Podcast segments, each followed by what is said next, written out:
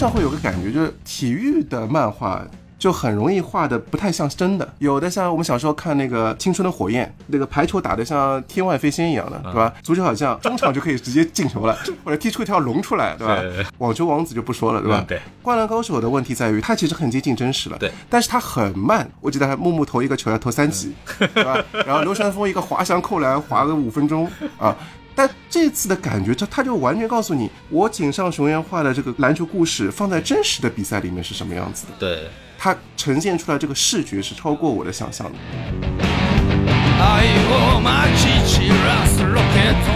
欢迎收听新的一期什么电台，我是孔老师啊。今天非常的高兴啊，我们终于迎来了《灌篮高手》啊。很多人都已经做过了，其实我也是第一批看到首映的人。请《灌篮高手》呢，有一个很尴尬的地方呢，就是啊，虽然说号称是八零后、九零后的童年，但是我作为一个九二年出生人呢，我小时候其实是看过《灌篮高手》的，但是我对《灌篮高手》的记忆呢，也仅限于看过啊，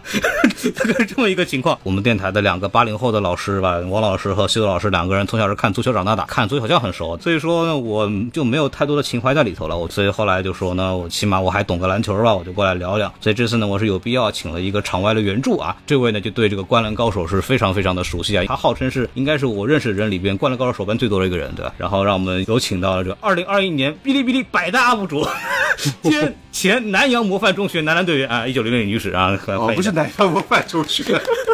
啊，大家好，我是一九零零啊。其实这是第二次来什么电台了，对对对，嗯，也是老朋友了啊。所以刚才说那个梗，就是我们上海那个时候呢，也有篮球争霸，因为一边看《灌篮高手》，一边上海还办如火如荼的高中生篮球比赛，耐高嘛，对吧？对，反正不是阿迪达斯赞助的，就是耐克赞助的啊。然后我们有一些传统强队，像。南洋模范基本上每次决赛就是南洋模范中学和五爱中学，嗯，那么他们就是我们的海南队和翔阳队，对吧？啊，我们一直很盼望有一支湘北队出来，但是一直没有出来。我我的高中其实经常进前八强，所以我们大概是金九五的水平啊。哦，这样子啊，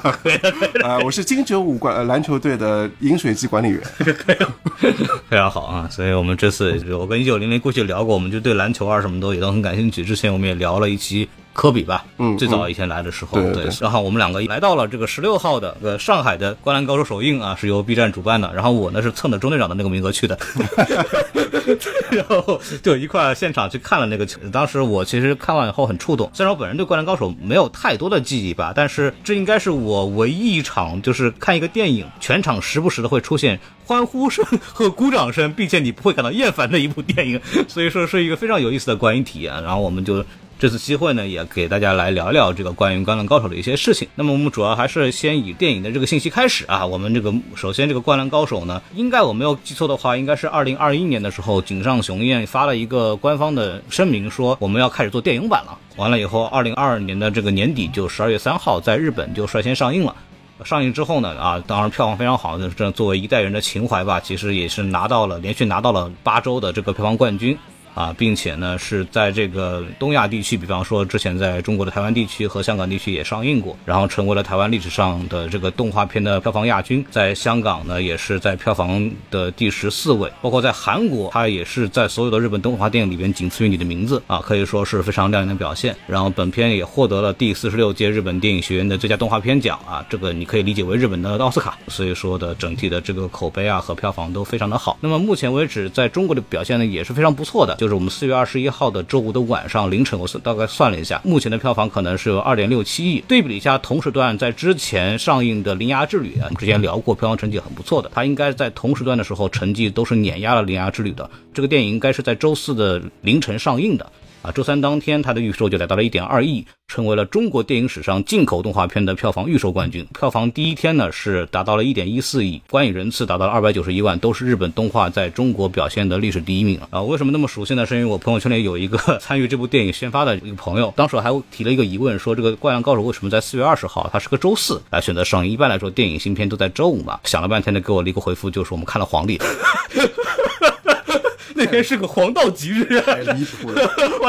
哇，你们好讲科学啊，你们这帮人。对对，然后我说啊，那可以可以啊，那行吧。对，然后这部电影目前为止，除了这个票房之外呢，在这个豆瓣的表现也非常不错啊，是九点一分的水平。当然，你要跟它的原来的动画 TV 版呢，可能分数差一点，原来动画版应该是九点七分。啊，毕竟有一个情怀加持的这个成分在。然后本片的导演、剧本呢，就是漫画的原作者井上雄彦啊。一九零零，要不要介绍一下井上雄彦老师？井上雄彦呢，其实呃，我们那个时候讲啊，在那个日本的少年 Jump 上面啊，就是三杰嘛。比如说最厉害的三个人，一个是鸟山明，对对吧？龙珠嘛，一个是富坚义博，嗯，还有一个就是井上雄彦。等于说，如果龙珠这个一个是全无敌的一个一个 IP 了，对吧？除去龙珠的话，就大家最期待的两个人就是井上雄彦和富坚义博的。这两个人呢，都好像没有鸟山明老师那么勤勤恳恳啊。一个就是常年打麻将拖更，对吧？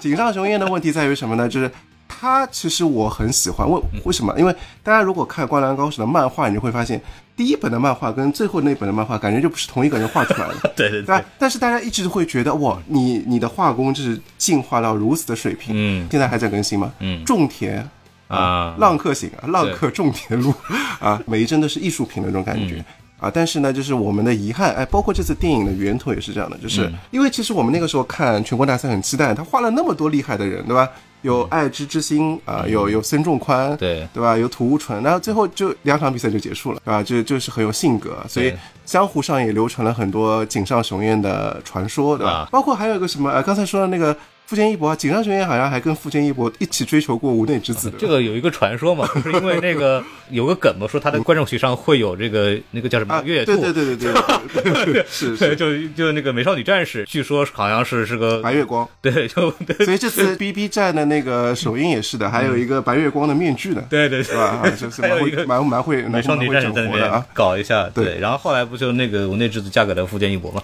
对。对，所以我们一直觉得就是呃，井上雄彦是一个非常有个性的。有自己追求的，反正就是我画的东西就是我觉得最好的啊，就所以这也会引起这次的一些大家的争论啊。他就有一个怎么说呢？有一个自己对自己作品的要求和执念吧，就是有比较最著名的，就是为什么我们到二十六年之后才能看到全国大赛呢？就是因为这个。当时的动画的制作方跟他在这个结局的问题上产生了分歧嘛，嗯，对吧？就是井上雄彦说，我就觉得他们就应该赢了上万工业之后啊，就拉倒了，对吧？然后青春都是遗憾的，对，然后就没想到那个让动画这边就觉得说，那我们作为一个长期的这个漫画或者这个动画电影，我们要不要就是让他们拿了冠军啊，比较热血一点嘛？后来两边就起了分歧，后来干脆井上雄彦那那就不合作了吧，我就把这个版权一收，就不拍了，然后导致动画的结尾。我记得没有错的话，应该是一个对什么练习赛是吧？我觉得可能那个时候，呃，东映他们都有点措手不及，因为因为一边在画这个动画嘛，所以他最后就是加了一个把神奈川县最厉害的那些人组成一个队跟湘北打。那么我觉得他的思路就很像，说啊，这支队的强度可能就跟上完工业差不多啊，那我就把这场比赛来替代全国大赛那场比赛。但是大家总觉得这场比赛啊没有那么过瘾，对吧？当中还有很多有点插科打诨的感觉啊，总一些人都是半路拉过来的，先打打不过了，把度都已经退出了，又过来打不过了，把谢道拉过来，啊，对吧？这个其实谢道在钓鱼，对吧？啊，我觉得这个已经是动画组尽了他们全力做出来的东西了，包括很多镜头好像是用了那个全国大赛的一些画面的，我印象当中有些分镜好像是用了。怎么说呢？这部电影的出现吧，也算是弥补了就很多像一九零零这样的灌篮高手迷的一个。遗憾，对，二十六年之后有意愿把这个全国大赛的一部分给拍出来了，嗯啊，大概是这么一个事情啊，给大家浅做了一个前情提要。呃，本片的制片人我稍微介绍一下，叫松井俊啊，他之前是东映公司的一个怎么说，一个把这个动画片变成 DVD 盘的这么一种工作人员，嗯，然后做了很多那种操盘嘛。后来有一次就说让他做这个灌篮高手的这个 DVD 的这个特点，然后他就做出来，然后做出来之后呢，反响很好啊，就是就有人跟他说说。啊，你能不能把这个《灌篮高手》之后能不能拍出来啊？对吧？然后他当时就说，那既然观众群众有需要，对吧？我就努力一下，然后就，呃，由他牵头啊，自己就是说找到了这个东映公司的这个领导，说有没有机会把他后面那部分做出来。然后后来找到了这个井上雄彦，最后把这个东西做出来。然后具体这个重置的细节，我们会在后面的一个部分来专门去讲啊，在这里先给大家简单的介绍一下。然后松井君也凭借着《灌篮高手》呢，就天道酬勤吧，拿到了这个呃第四十二届的藤本赏，就是这么一个事情。然后再说一下这个配音演员吧，配音演员非常有意思的是，日本的配音演员是全换了，嗯啊，全换的原因我之后也会讲的，是全换了，所以说也没有所谓的就是什么情怀加成啊什么的，反正都全换了，对吧？但是在这个中方这边啊，中国大陆版的配音演员呢，反而是比较的有意思的，就是我们的这个樱木花道的这个于振声老师，流川枫的这个关智宏老师，包括安西教练的那个孙中台老师呢，他们三个人呢。就是啊、呃原来的这个台配版的动画版的这个配音演员啊，可以说这三个人是有这个童年回忆的。一九零零后来看了这个台配版的，我第二遍去看了嗯啊，我看了那个台配版，我就是因为包括之前也看过一点北大的那个首映的那个花絮，他们也出来给大家用原声来唤起那个回忆。对我是天才樱木花道那个，啊，我觉得确实是很有很有回忆的，而且但是这个片有个有个有个问题啊，很搞笑的问题就是。他们配了太多的经典了，对吧？呃，我记得流川枫那个配音好像配过工藤新一吧，对吧？哦是吗？哦反正反正是他声音你会听的哦。然后我最有趣的一个朋友说，他们两个就是于正生和关之宏，你知道他配了谁吗？嗯，配了小李飞刀的李寻欢和阿飞，就是哦就是两个人，就是就是你看《灌篮高手》的时候会突然串戏到小李飞刀啊，就是嗯焦恩俊那版，啊焦恩俊和吴京。有那个感觉嘛，就是那种没头脑和不高兴的组合嘛，对吧？对对对，所以所以我觉得就别有一番乐趣在里面，对吧？嗯，反正这次如果大家一童年呢，可以去选择看一下这个中文版的配音嘛，我反正是还挺不容易的，因为一般来说。大陆版的这个动画片配音很少会拉到台湾的原声的原配的演员的，这次也是蛮好的一个机会，把他们拉回来。然后包括我看关志宏老先生已经岁数挺大的了，嗯，对吧？看他还现场就说呢，其实我不应该再配流川枫了，嗯我应该配他爸爸，配他爷爷，对吧？嗯，就是声音其实已经跟以前比起来是有一点年年龄感了，对。然后说到这个部分呢，我们已经把这个影片的一些基本信息给大家介绍完了，来说一说这个打分环节吧。这个一九零零老师，您这个啊 无脑五星，我觉得可以打无脑五星，啊，我觉得可以打九分，哎呦还扣，九分九分九分啊，九分是可以的。我觉得怎么呃这么客观？啊，非常客观。我们毕竟是金奖为主，啊不能不能，因为我们经常说那些呃粉丝向的呃滤镜太强对啊。我觉得其实这部电影真的很打动我，但是我也认同一些网上对他的一些批评，那因为毕竟哎，就井上雄彦他不是一个专业的嗯，动画片导演啊。对对？吧？他就是个臭漫画漫画？他能够导成这个样子，对吧？已经，我觉得已经是，老实说，我是抱着很低的预期，虽然我很期待这部电影，但是我一直想办法把自己的预期调得很低很低很低，嗯所以那天我还是比较感动。明白明白，对，啊、这个之前松井君在采访的时候就说嘛，这次我希望做一个以井上雄彦老师为核心的这个创作集体。对所以一切的这个所谓的一些呃要求也好，或者是整个呈现方式，都是井上雄彦个人嗯非常想做的这么一个视角啊，非常代表他个人的。这个动画片的版本其实有挺多的区别的，我实话实说讲，嗯，所以也会导致一些落差嘛，对吧？嗯，然后对吧？我我打的话，我应该也是给四颗星，大概我可能是给一个八分左右。好的地方就就是之后我们会聊，就他的情怀感、名场面还原啊，包括整个的对篮球场面的呈现啊等等，我认为是非常惊喜的，应该是我个人看过的最精彩的这个电影呈现的篮球比赛之一。这是没有问题，甚至我觉得可能是没有之一都可以啊，这是非常棒的。然后，但是他的一些，就是我们就说到，他井上雄彦他不是一个动电影导演，所以说他在很多的节奏设计和一些，比方说回忆和比赛画面的这种穿插呀等等的一些东西，其实我看的有点不舒服，就是他每每在一些最关键需要提气的地方的时候，选择了把气氛压下来，导致如果你期待的是一个非常酣畅淋漓的山王工业的这个比赛的话，你会觉得没有那么过瘾啊，这是我的一个比较核心的问题。所以说，我认为他在电影的叙事上对我来说是一个我不不舒服的地方，所以我可能就打一个八分儿吧，就四颗星左右的这么一个成绩。对，然后我们把这个打分说完了，我们来说说这个优点吧。这个一九零老师啊，您这个呃，可见是非常满意的啊，您给说说 您这个感受怎么样？我觉得其实反而最让我感动的就是，因为很多批评说他说他在割韭菜，对吧？因为这种电影可能难免逃过这些滤镜啊。但是我觉得，就是他就是一个很有追求的人啊，对吧？因为我们之前讲过，就是这次的主角是功臣，功臣其实并不是说。啊、凭空出来这样一个故事的，嗯。其实之前有一个耳环的番外篇，对一个不知道有没有孔老师有没有看过？对，对，因为其实我们在原原作里面，因为漫画我看了很多很多遍，包括动画，整个漫画湘北五虎，包括木木是第六人，等于说湘北有六个主力，其中五个人的故事讲得很完整，对吧？樱木花道，你整个故事就是樱木花道怎么打篮球，对，最后成为一个篮球手的，为主线嘛。对，流川枫那就是一般来说像这种故事的男二号，对吧对？他基本上是亦敌亦友的这种关系。对竞争关系，对小智和小茂的关系，啊，对，然后 然后他就塑造出了一个非常嗯篮球白痴啊，篮球眼中里面眼睛里只有篮球的这样一个人，嗯对吧？赤木刚宪啊，那那就是非常正的，因为嗯包括我们打篮球也知道，就 C 位的这种人就是中流砥柱，他他就是支撑这个篮球队的，对吧？对安西教练在摸鱼的时候，他就是教练啊，基本上 训练都是他来负责的。然后三井寿，哎呦，这个这个太经典了，浪子回头，对吧？三井寿的故事很丰满的，对，反而说这次所有看《灌篮高手》所有的老玩家啊、老观众，最最印象最深刻的台词，反而是那一句，就因为我们现在年纪都大了啊，就不是学生的时候看篮球，那个时候最感触最深的可能是教练，我最我想打篮球。对对对，虽然最感动的是什么呢？是再见运动男孩那句话啊。为什么？因为我们当时都以为自己是呃樱木花道，对吧？结果去电影院都是变成人人都是高公望了，已经 身材都是高公望了。我评论区有一个人热评啊，写的特别好，他说当时我们看的时候都是高三在看啊，嗯现在我们都三高了，现在是坐到电影院三高了，确实一体检全是毛病，我们这几啊个人都对，最后发现唯独这个工程好像少了很多。工程，你看他从出场就是感觉就是第二个樱木花道啊，感觉是很很很问题学生。然后我们对他的印象还有什么呢？就是学习他打架的方式。如果你打不过人家的时候，你就盯着那个撞头，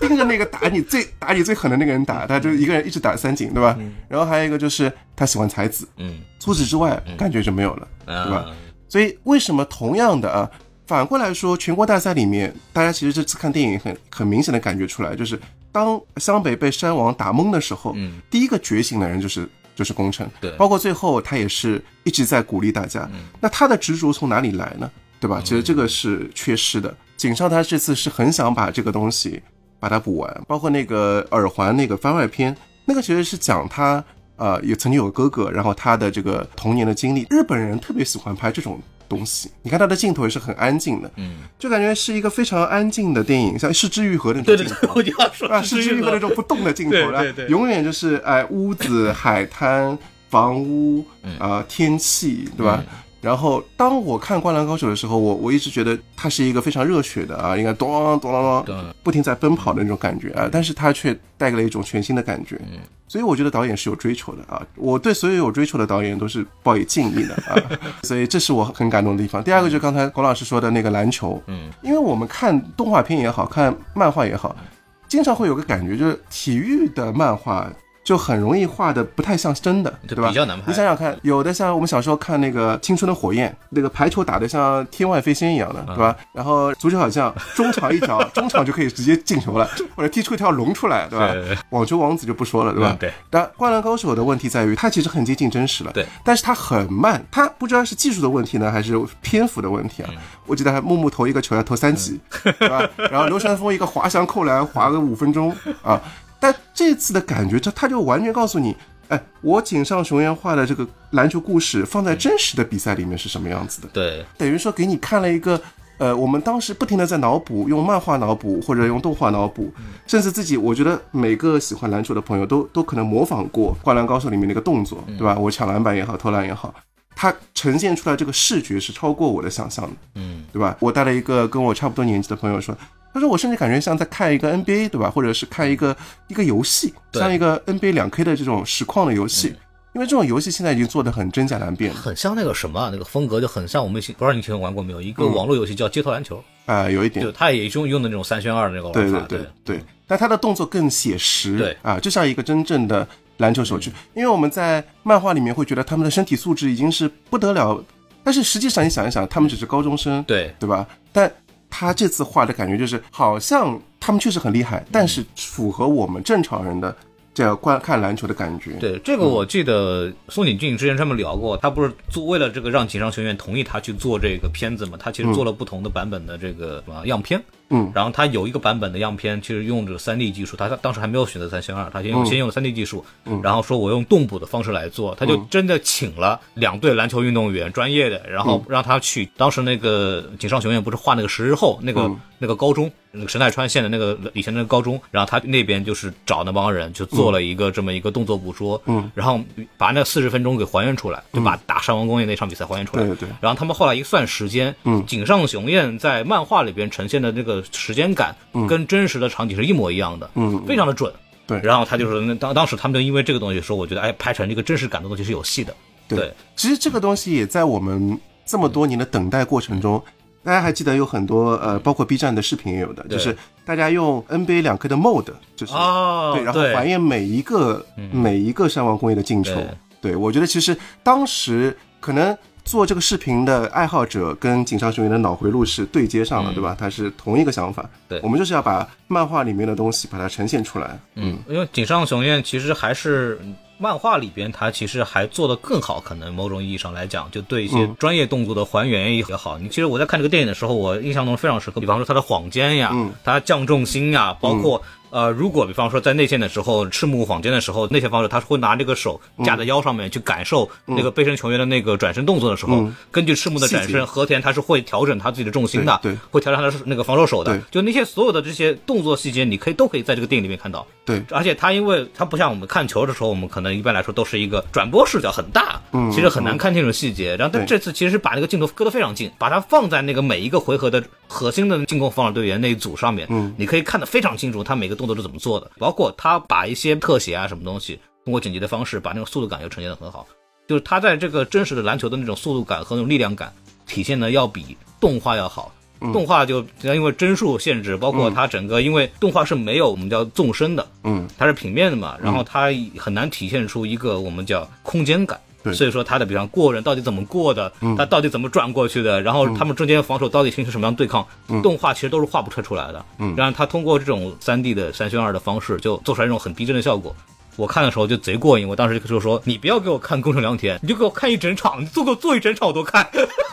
我就看这球就够了，特别开心，对，贼满足。”嗯，对，说到这儿可以稍微聊一下这个三选二这个技术啊。这个当时我印象没有错的话，预告片出来呈现出这样的视觉效果的时候，其实对于老粉丝来说，很多有觉得他好像不是那味儿，对吧？对，现在反正就是凡是那种很有呃经典的漫画，你用三 D 做出来，大家都很紧张，嗯，对吧？包括什么《圣斗士星矢》，嗯对吧？感觉感觉就是会毁掉原来那种感觉啊，因为你你的画工越优秀的越优秀的作者越怕用三 D 去做，对，因为这个井上雄彦是一个怎么说？它的到后期它的分镜水平接近于电影分镜的，嗯，对，非常的准确，然后速度感、力量感体现的很好，然后当时就老粉丝会觉得，尤尤其是很多我们都是看动画片长大的，就会觉得。说我们就要看一个动画版的这个山湾工业的比赛就好了，你不要给我整什么花活，对吧？嗯然后包括整个的这个日本动画的这个业界，其实也是有一个怎么说呢？手绘慢慢被取代，因为老一辈的手艺人，像宫崎骏他们慢慢就老了，然后整个的整个手绘的这种体系已经被这个三 D 的像皮克斯这种模式给打得很惨了。当时就是说不要再给我整三 D 了，对吧？就这么经典的动画片，呃，但实际上效果出来，我们刚刚跟九零零也讲，它其实效果确实是非常好的。因为三选二可以，三选二到底是个什么样的东西？给大家简单的科普一下啊，它是一种用三 D 动画的方式来做成二 D 的感觉的一种技术。嗯在本质上它是一种三 D 动画片，因为我们都知道怎么如何体现一个东西的立体感呢？就是用光影嘛，用光影，然后它只不过是就就是把三维三 D 动画的建模做出来之后呢，通过光影的方式让你看上去像是一个二 D 的平面动画。它是用这种方式来做的啊，就比方说把一些阴影的这种部分，从一个比方说平滑的这种光的过渡的效果，变成一种偏像素点的那种，让这整个这三 D 感觉就更加平面。然后三选二的一个优势是什么啊？就是那个最大的优势就是你可以保持一个二维动画的风格。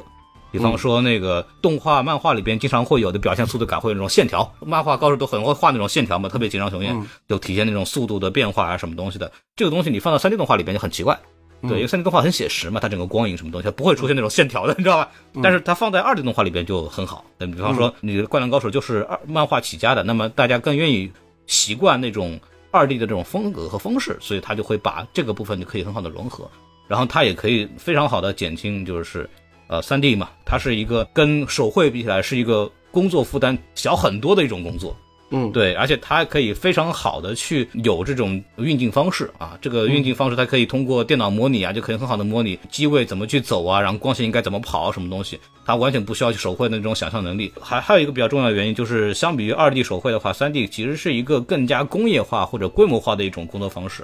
呃，比方说我们说到这个宫崎骏老爷子，就老了以后画不动了嘛。对吧？而且说实话，宫崎骏的工作室，宫崎骏画不动，这工作室就没用了。这个宫崎这种传统二 D 手绘，极大的依赖于呃核心的画师的能力，画师的能力决定动画的这个上限。但是我们说，我们把画画拆开来看的话，大概有三种技巧嘛，一个是构图能力，就是你空间的整个布局啊，你要你要有那种描绘能力，你要把这个人物对象就会作为一个立体的构筑，把它那个写的弄得非常的这个有可信度，然后包括你要去表达这个运动感，这三个能力是一个手绘你要去完成。那么你要成为一个手绘动画师，你这三种能力都需要具备，你所以才能。去承担这个画手绘动画的这个工作，那这个东西造造成问题就是，那同时具备这三种能力的这种画师非常难培养，也非常少，可见它的这种的成本就会很高。那么从 3D 角度来讲，这三个能力就可以把它变成构图设计、建模和动画三个不同的工种，并且它三个不同的工种呢，就可它可以培养出三种专门的人员。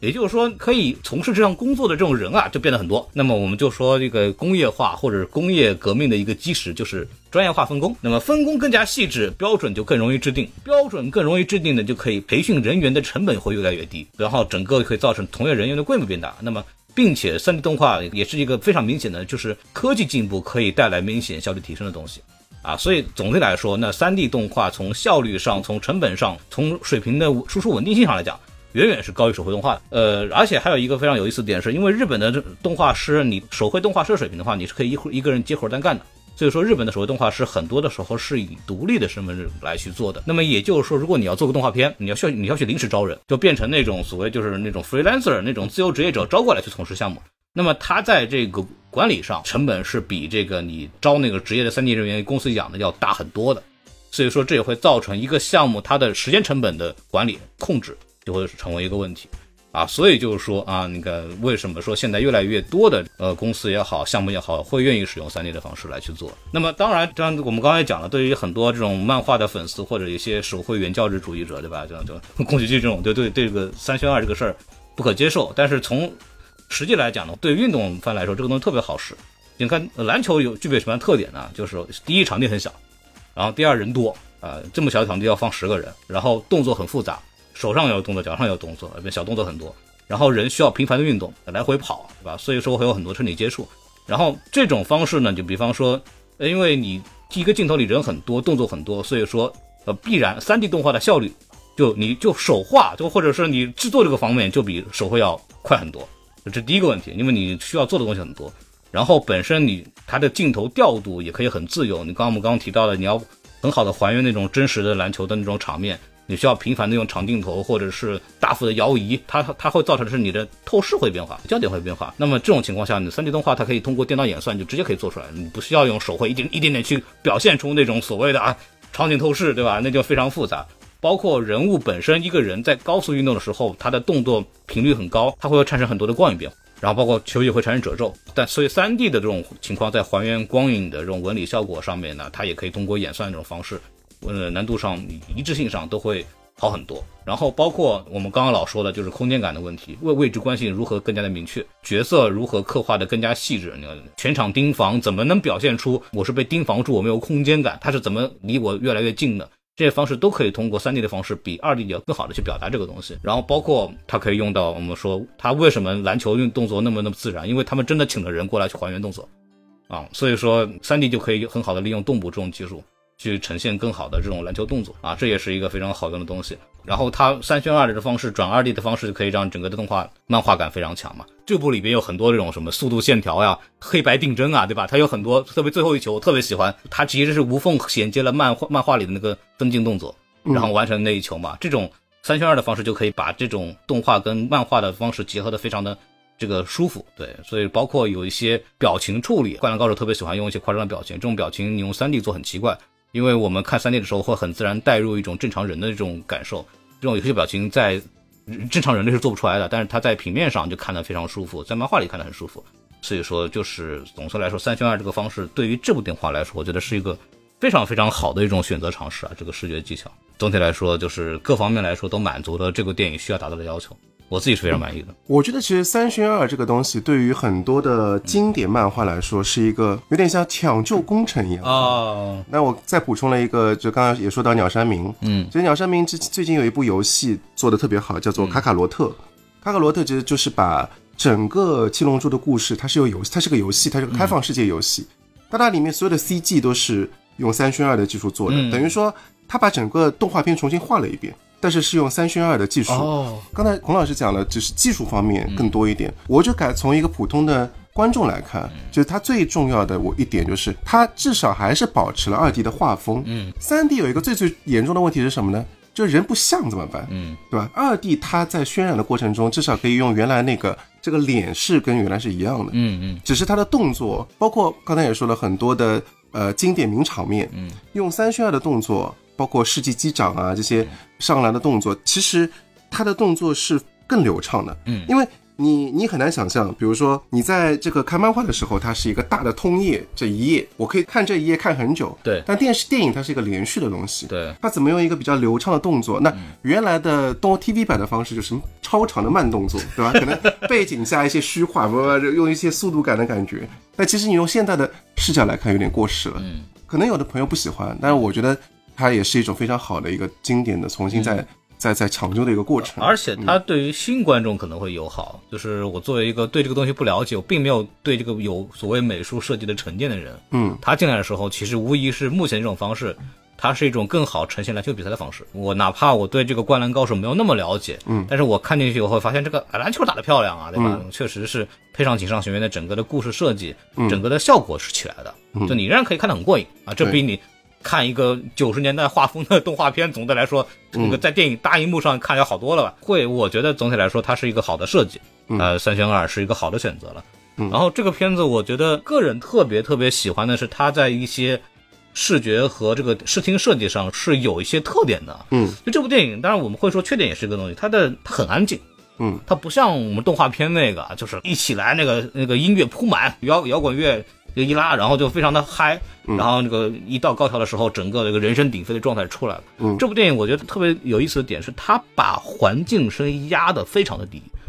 就是我们说的这个山王工业的这个加油声。那你是不是觉得这种是更沉浸式的一种感觉？呃，其实两说，嗯，对我会觉得它很有特点，因为一般来说我们说，比方说我也看过很多 NBA 的这种主题的电影啊，嗯嗯，那它会着力的把 NBA 那种人声鼎沸的那种热闹感给体现出来，他把那个甚至境场上的对话，对，黄东还好，他把那个观众那种山呼海啸的感觉弄得很大，对。因为这也是 NBA 这种这种激烈的高水平篮球比赛呈现出来的这种特点嘛，就是我们的观众非常的激烈，然后现场的主场的这种环境对客队的压压制力非常强，然后运动员在如何这样的这种憋塞的环境里边要表现超高水平，他是这么玩的。这部电影它是。他把山王工业的那个欢欢呼声弄得非常低，嗯。然后把球场的声音拉得很高，嗯，有篮球的碰撞，然后这个鞋跟地板的摩擦，包括他们在场上的对话，所以导致他的电影的氛围，它它这种篮球氛围感，其实在我看来它是没那么高的，嗯，然后再加上他没有任何的所谓的解说，嗯，发现没？他不像那个原漫画里边还会有那个旁边教练，这会儿那个队员来聊说，哎呀，这个东西到底怎么回事？哎，这个状态不好呀，那个人对吧？哎，这个怎么打成这样，对不对？还有这种东西，他们完全没有。然后包括本来动画里边最多的插科打诨的地地方，斗嘴的部分，然后甚至这些二 D 小人的那种，就是那二二头身小人的东西，全都没有了。嗯，然后包括内心独白也全都没有，就他做的非常的克制。嗯就我那时候看完之后，我还要跟别人说，说喜上雄院他拍了个艺术片儿，他把这种非常显性的表达情感的技巧全部干掉了。嗯是这么一个玩法，所以我觉得它很特别。嗯对，那这种特别，它其实是为最后的那个爆发做准备的。嗯大家如果看到最后的时候，其实对那个最后那个进球，就所谓的流川枫传给樱木花道，然后完一个中投得分的那个进球，印印象非常深刻。嗯，呃，这个地方有一个非常有意思的点，就是井上雄彦在原漫画的时候，最后那个进球是完全没有对话的，嗯大概五十页纸。全是分镜。一九零零这时候手指向了那个墙上那个招电话，那个球招电话，然后那个部分其实是没有声音的。然后井上雄彦在采访的时候就说，这个部分我就是刻意的要把这个人生东西全部去掉，嗯，就是让你完全聚焦于打球的这个过程。这是利用这个动画电影的方式，其实就很好的呈现出他要的那个效果，就比动画要安静很多。嗯啊，这种非常艺术化的呈现，包括最后一球是有那个电影，然后转成漫画分镜黑白的灌一幕线稿啊，然后线稿他把这种气氛做得非常好。就是这个尝试，我觉得是颠覆我自己的想象的。嗯，对，我觉得这个是他做的非常有趣的地方。所以孔老师觉得这部分是加分项。我觉得他两说，嗯，就是如果说他可以控制的更加的怎么说呢？就是缺了哪些东西？我觉得他有的地方是不需要那么克制的。嗯，太克制。前面的几球，他因为中间过程其实进了很多球，每次要进球的时候都会有一个要起一下背景音乐，大概起十到十五秒，嗯，然后就那个球啪就拉下来了，嗯，对吧？然后你就感觉我要起范儿了，要起势了，哎，怎么又下去了？你会被多次吊起，然后掉到一半又下去了，掉到一半又下去了，然后你会皮，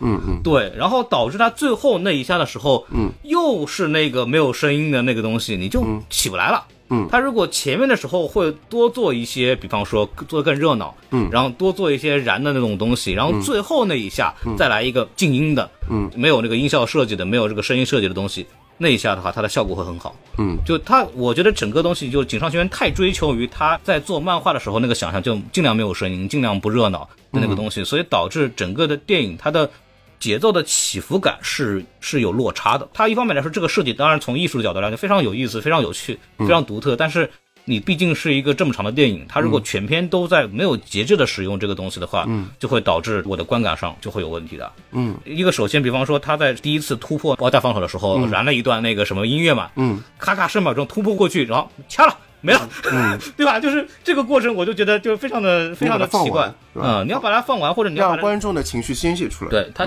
他没有那种感受，你这样就是那像看球一样，就好好这儿起高潮了，打了一个六比零啊，没了，对吧？就就那种感受，就这个时候本来你以为是那种大家哗那个喊起来吼起来，然后观众沸腾了，都没有，嗯，什么都没有，就是没有那时候吐槽，我就说观众整个都是宇宙的复制人嘛，然后 就在那喊嘛，没有任何的所谓的。就是那种特点，然后包括那几个湘北的湘北的粉丝团的那些人的这种互动，也没有那种紧迫感，整个的观众的气氛是完全没有起来的。对，他其实做了非常非常大的减法。其实减法，我觉得我觉得几个部分减掉了。第一个是，呃，其实你看这次的电影里面还是有笑点的，对，但笑点非常非常少啊。他可能最大的笑点就是，呃，流川枫隔扣那个野边之后，樱木花道说：“你为什么没有把它防住呢？”对吧？就这个，因为其实原来的漫画在。山王工业的上半场啊，其实蛮有蛮多笑点的，比如说樱木花道那个头部进球啊，对对。啊，一一开始甚至还有就是他互相挑衅，比如说呃他跑到人家那边去扣篮，结果结果人家一个球手滑掉了这种 啊，其实其实我觉得就是在原来的漫画里面它是非常满的，各个方面从场内到场外有张有弛，有笑点，有泪点，有燃点。对，我还记得那个樱木花道说：“我扣一个篮，打个招呼嘛。”对，然后场上说：“你神经病啊，对吧？”然后那个和田就跟那个泽北说：“你也去打个招呼吧。”然后泽北这边扣篮了，然后流川和那个三井还是谁把那个球扔过去，把那个球给破坏掉了。他其实既是一个笑点，对，也是在铺垫这个比赛的情绪，就是我们就是呃，对抗嘛。我觉得有一个很好的东西，他去掉了什么呢？就是湘北的定位是什么？湘北定位是坏孩子军团，他是来挑战这个王者的。对，我觉得这个是我们很燃的一种感觉，就是哎，而且日本感觉有点这种传统，就是一定要啊一个有点弱的队，然后击败强的队，是一个大卫挑战歌利亚那种感觉。对对对。还有一个重要的东西是，灌篮高手有个特色，嗯，就是那些。呃，其他球队的强者，他们是一个很好的解说员，对对对对对，像像木生一啊、孙仲宽是他们之后的对手。啊，野本教练吧？对，他们的作用是什么呢？他们作用是给到一个反应，对，因为你反应，你观众那么多，你给谁给谁反应呢？就是一个一个部分，比如说我很喜欢的一个画面，就是为什么这次有点降高潮？除了刚才呃孔老师说的，就突然戛然而止了，还有一个原因是它对比不强烈，对对，比如说。呃，里面有个很印象很深刻的球是泽北在空中躲过了三个人的那个，然后一个拉杆。我觉得这个动作就是 NBA 的动作了吧？对，乔丹，这是乔丹进 NBA 也可以进十佳球的那种感觉啊。然后他给了一个当时高中的，等于说前几阿木可能就是都是前十。对，阿木啊，然后朱星大，然后那个球就瞠目结舌，你会感觉到被他们的肯定，再加上我的感觉，就知道这个球多厉害了。这种感觉是一个很好的一种。来解说篮球的方式，像搁那个什么动画片就就有那个一样，蹭蹭蹭，然后三个那个特写，对吧？对，然后每个人不同的反应，然后还有个马萨克，就就起来了。然后然后他还可以加入笑点，嗯，比如说有个球特别我印象最深刻，特别搞笑，就是说一开始泽北，然后他突破了流川枫，嗯，一步过流川枫，对，然后呢，呃，朱星大的教练就问他说，这个只有你能做到，只有你能防住，然后然后泽北，然后给了他一个特写说。其实我没有信心，没有信心然后然后它变成二 D 的 Q 版了，就对你会感觉它既是在一个搞笑，又是在突出它的球技很强嗯，它的位置。它其实，在动画或者漫画里边，其实我们可以看见，它是通过笑点来去平衡比赛的紧张感的。对。但是这个里边呢，他最擅长用的呢，就是那个两头是小人，嗯，对吧？包括这个樱木花道和流川枫之间的那种斗嘴，他一般都会用那种卡通版的那种方式、各种方式来呈现嘛。但是这个就把它完全摒弃掉了。嗯，即使在原来漫画里边是那种偏卡通化的画风，在这部电影里边，他也把它还原成写实的那种表情了。嗯，所以感受就跟看动画片和看漫画是不一样的。对，我觉得这个可能还是跟这个故事本身有点关系，因为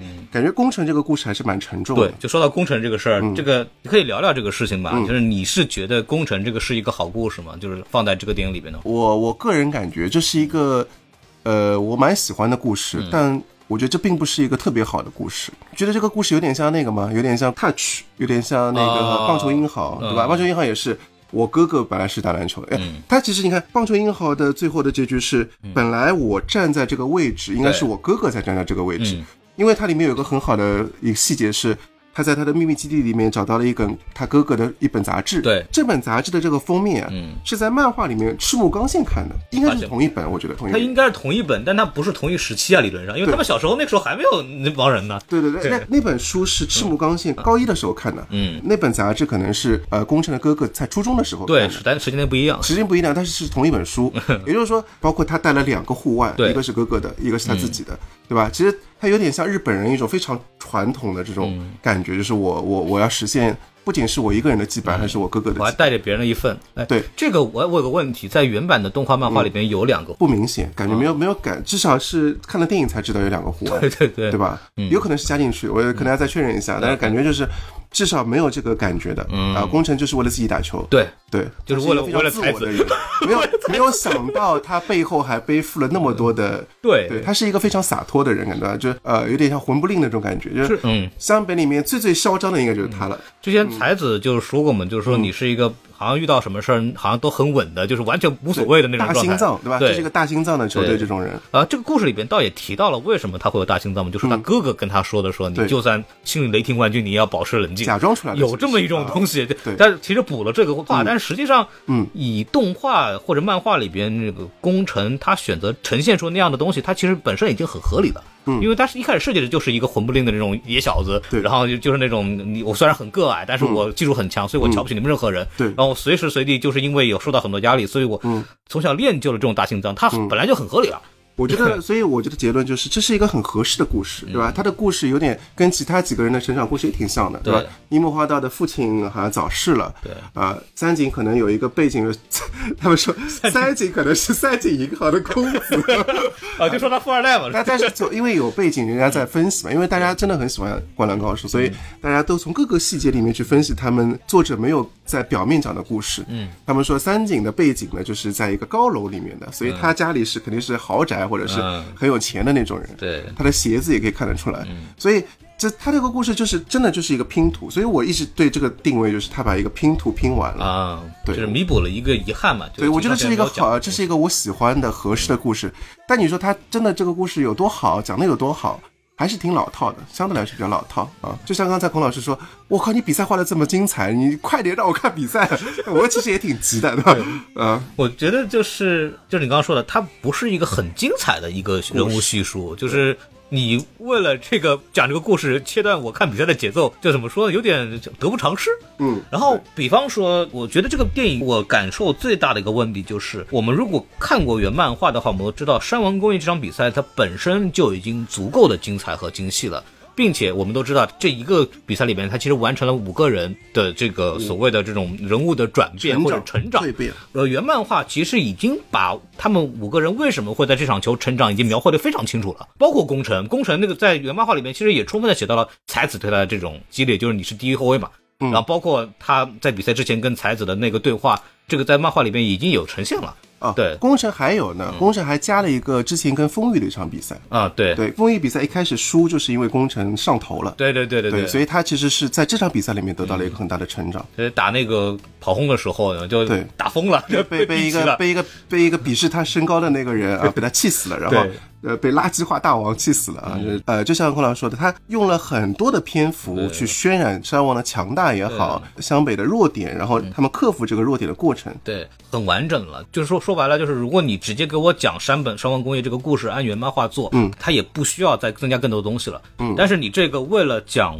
工程的这个故事对，所以说你你强行把工程的人生故事穿插在各个比赛的这个间隙当中，嗯并且他确实也是做到了基本的这种流畅，就是每次是工程处理完一个球或者遇到困境的时候，他会切到了之前切到了之前的回忆，但是那个回忆跟他在比赛的表现有直接关系吗？似乎也不完全有，呃因为在原漫画里边他也做了这些事情，但是也不是因为这个原因啊。呃，不，我觉得是有的。就比如说他每一个，呃，一个是说速度也好，嗯等于说你看他的哥哥替他解决了很多问题。啊一个是你怎么面对比你高的对手，嗯，对吧？一开始也是他哥哥比他高嘛，对吧？一个是心理的问题，对对，怎么抵抗心理压力，嗯表现的这样镇定自若。嗯，紧张雄彦就像有有一点像一个非常含辛茹苦的作者，嗯在一点点告诉你啊，我是怎么想这个工程的。嗯，怎么说呢？就会有一点奇怪吧，就是你因为工程之前不需要这些回忆，他也做到了，并且漫画里面也给他为什么能做到一个比较好的解释了。嗯，所以说它不是一个必需品。对说白了，就它还是能看上去非常非常明显的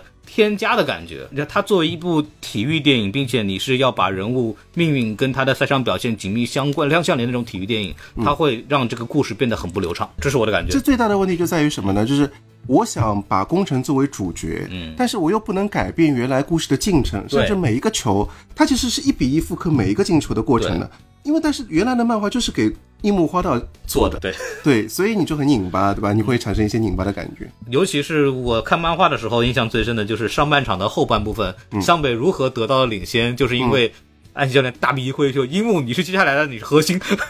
然后那一段就非常有意思吧，就是樱木被彻底的就是激活了，然后带领大家就是在上半场之前完成了反超啊这种东西，这一块就全没了，他就为了刻意去避免大家把重心又放在樱木身上，所以把这个长线抹掉了。对，这个对于很多的这个老粉丝来讲呢，觉得哎这块没有了。对对吧？然后包括这个东西，它其实也造成了一些剧本上的和呃衔接问题。你看下半场一开始做这个紧逼的时候，嗯，樱木当时就很生气，说为什么我拿不到球？然后当如果你对这个前期不了解的话，说那就是为什么给你球啊？樱木这个人本来就不会打球的呀，他只会做基本的投篮和抢篮板了，就是为什么给你球？因为上半场是本来是以他为核心的，他要知道这个东西，他在喊这个事儿，你就可以理解。但是如果你把这个东西去掉，直接应付下半场就为什么不给我球？我为什么摸不到球？这个就很很莫名其妙了。嗯这块衔接就没有了嘛。嗯，对吧？然后包括那个，因此还砍掉一些，比如鱼柱这个事儿，鱼柱这个事儿我不理解。鱼柱这个事情，我觉得有有几个问题。第一个是你没有那么多篇幅去介绍鱼柱是谁啊，对，对吧？因为鱼柱其实是跟木跟赤木是一个非常长的羁绊，他们可能、你还记得鱼柱的最早的登场是怎么怎么样的吗？是赤木在他二年级的时候打爆了鱼柱。对，他的球队惨败给陵南，但是他打爆了县内的第一中锋，嗯从此他成为新的县内第一中锋了。然后最后鱼柱还不断的跟他纠缠，对吧？一一每场比赛，其实由鱼柱甚至有一段比赛，这鱼柱的觉醒，鱼柱在跟湘北最后一场比赛，他其实做的就是赤木的现在的事情。嗯，他觉得我不一定要战胜赤木，我只要把球传好，给给仙道和福田创造机会就可以了。但是赤木因为他一直是最强的，所以他没有想通这一点，所以需要鱼柱。我觉得其实如果能把这段加上去，加上去其实挺好的。他反而你看创造出了一个新的人，嗯，是湘北的老老队长，老队老队员上上年级的一个人。对，这个人呃感觉变成了赤木的梦魇，对吧？他变成个小人在他头上，我觉得其实反而是有点怪，就很犬儒的一个人嘛。对你不如就把鱼柱再请回来。他的逻辑就是什么呢？他逻辑就变成了，就是说，嗯。啊，你赤木，你一直觉得自己了不起，你一直觉得你就扛起了球队，你从来不正眼看人，嗯，你从来用鼻孔看人，没有，我觉得他是在他有想法的，他是因为那个人呢也嘲讽过工程，嗯，对，对他觉得他所有的事情都要跟工程沾点边，嗯所以不如就找这个人出来吧。那那因为鱼柱出来就跟工程完全没关系了，对，嗯。哎，反正为了穿插工程进来，他其实做了很多的牺牲牺牲，然后让很多名场面或者更有说服力的一些东西就就变掉了。对，所以我觉得我们一直在肯定一件事情，就是包括我做影评也是，我说如果你按照原来的漫画拍，一定是大家更想看，对，一定是更精彩、票房更好的、口碑更好的。但是井上有他自己的坚持，嗯，嗯。对，然后但是而且这个东西会造成另外一个后果，就是三井的这个问题。鱼柱出现以后，导致就赤木说，嗯。就是他有一个核心点，就是呃和田是和田，赤木是是木，就是嗯他是他，对吧？你打不过他，你有自己的优势，你要利用好你的队友。然后赤木觉醒了，就是说，就是我要意识到我跟和田不是一类人，嗯我打不过他，我可以有别的办法，我有自己的办法。然后三井才说啊，和田是和田，赤木是赤木，那我是谁呀？这三井是谁，对吧？他才会有这个所谓的这个觉醒嘛，就他不是还还发疯了，就问对方那个是松本还是谁？对对对对，就说我是谁啊？然后那个松本是傻神经病吧？对吧？他这段在动电影里面是有的，但是鱼柱这段没有。鱼柱这段没有。对，然后就变得很奇怪了，就是你为什么要问自己神经病啊？就就我觉得井上是，你看他基本上把场外的东西能压缩就压缩，对。基本上没什么场外的东西了，可能就有有一点点樱木军团，对。这是实在不能压缩的，嗯。晴子，然后基本上就没有了。啊，晴子反正看着有有点奇怪，那个脸。这个这个脸我也解释过了，就是就是因为晴子在漫画一开始就一开始的风格也是蛮偏日漫的，嗯。晴子是蛮美型的，包括流川枫什么的，对。樱木特别的高，特别的像像呃九头身那种感觉，嗯。但是到了片尾呢，到第五本第四、第五卷最后两卷的时候。晴子长得越来越像他哥哥了、哦啊，毕竟啊，他比较偏写实啊。我还拿了张图去对比啊，说你看你你看，其实看漫画里面那个最后几卷的晴子，其实就是就是那个样子的。嗯啊相对来说啊更像了，但是你乍一看呢，你就有点崩裂，啊，有点有点，就女神怎么长这样了啊？因为他那个三选二了以后，让怎么说呢？他可能阴影有的时候做的不够好，就显得脸脸显得更大。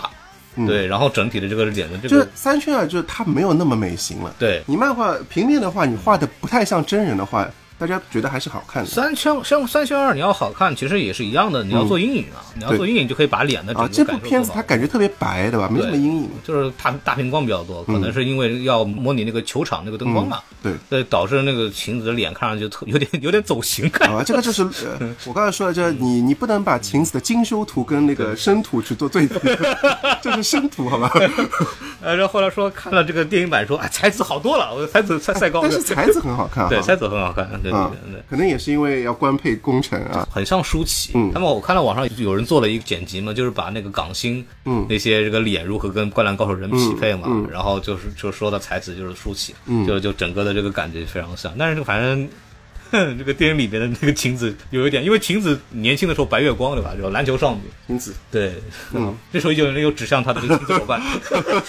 晴子就是这种感觉，就是一个一个女神在前面，你你你走，你上去的动力就是看到她，对对啊，就那种感觉。，就电影里面整个崩掉，然后很多人都疯了，你知道吗？这不是这不是我们年轻时候看的镜子，有 那种感受。还好还好，我觉得就是感觉我们还是想看点看球，啊对对看看点进入比赛啊。嗯，说到这这个地方的话，有下半场的一个非常重要的这个环节嘛，就是那个全场紧逼，嗯对吧？就是《灌篮高手》有一个非常好的地方是，井上雄彦很喜欢做那种规则和战术解释，对吧？然很后懂球，啊很懂，他很懂球，对。对他对很多细节都把握的非常，因为他之前也是嗯。校队的那种控卫嘛，身高一米六八，对吧？对。就大概是那样，就有点像工程那样的一个一个状态。对。对，然后他会经常讲这个部分，但是实际上来说，灌篮高手》在漫画里边对细节的描写，就这种战术描写非常少的。但是这个全场紧逼是应该算他一个为数不多的讲的非常详细的一个地方。嗯我们现在来讲，或者幺三幺或者幺二幺幺这个这个联防、这种方式来做全场紧紧逼的，这个地方其实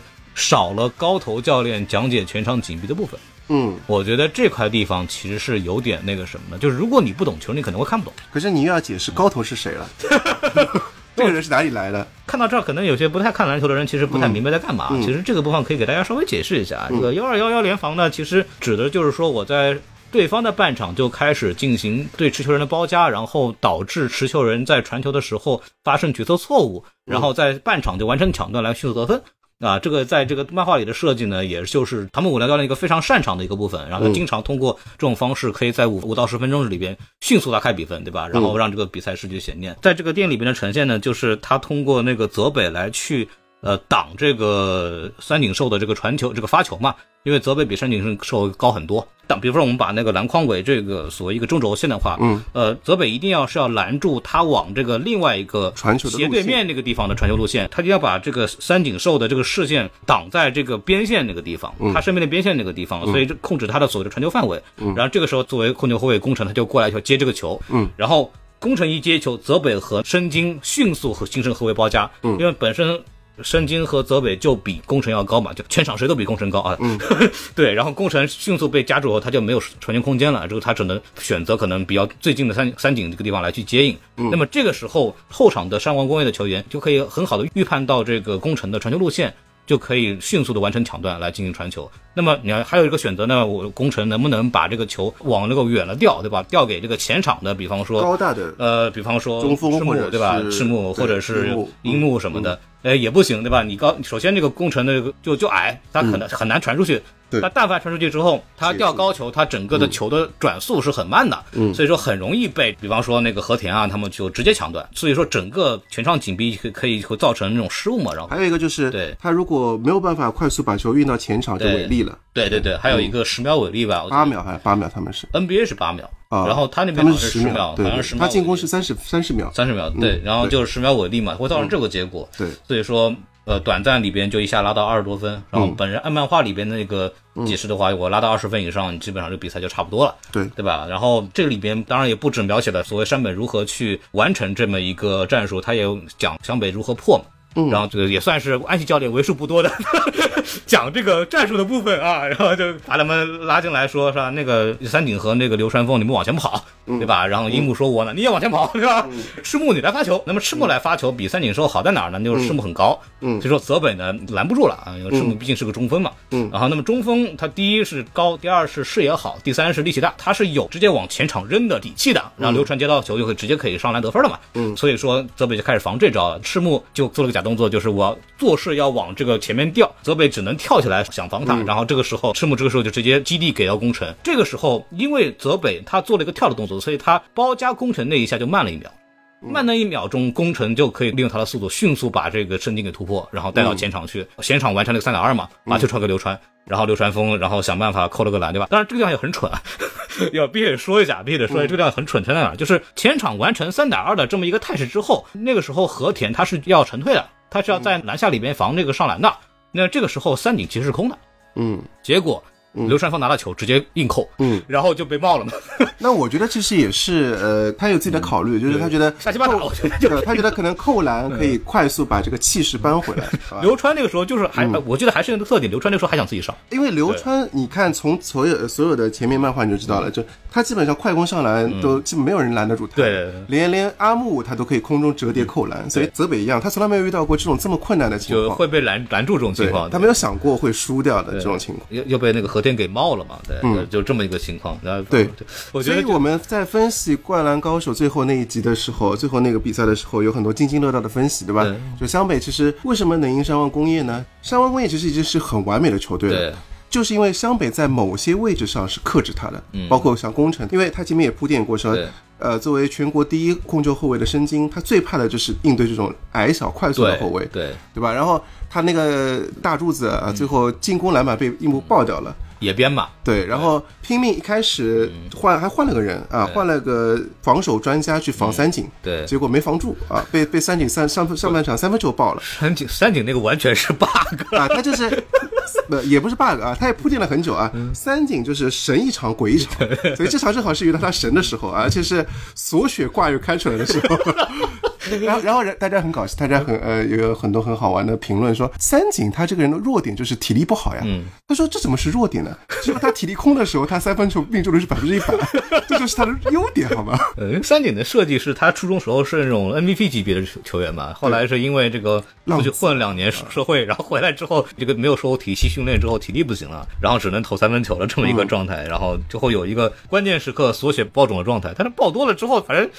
这这东西也没什么谱了，就基本上想进就进的这种状态了，就被打懵了。就是你要分析这个比赛的话，湘北做对了所有事情。嗯，对，运气也好。对运气，然后包括那个樱木花道的这个也是，首先他对那个美纪男基本上就是一个玩杀的这种状态嘛，对吧？当时那个呃安西教练说过一句话，就是说我们虽然整体打不过，对吧？但是我们可以局部的一对一的突破他，嗯就用那个樱木花道对美纪男的那个优势，就速度快嘛，嗯，弹跳好的那个。所以这个又说到我们刚才说的那个问题了。你看，所有的湘北最大的变量就是因为樱木花道。对。对，所以我们《灌篮高手》又可以称为《樱木花道传》，结果电影呢被拍成了《宫城传》啊，对。所以很多人就觉得啊，我好像没有看到我想看的东西。就不过瘾，因为樱木花道的一些系列动作，导致这个球场的局势得到了很大的转变。嗯嗯。然后包括樱木花道的很多启示的一些搞笑的东西，然后大家都是看这个东西来的，结果一进来发现樱木花道的戏份被删到说必须得有他的那个部分才会有他，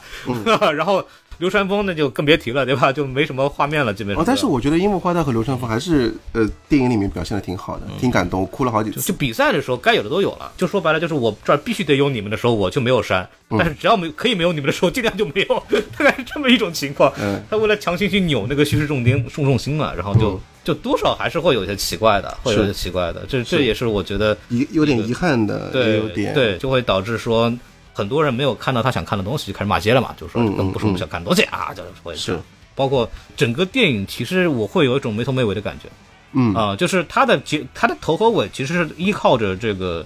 呃工程的这个自己的故事这条线的，但是整个故事它的这个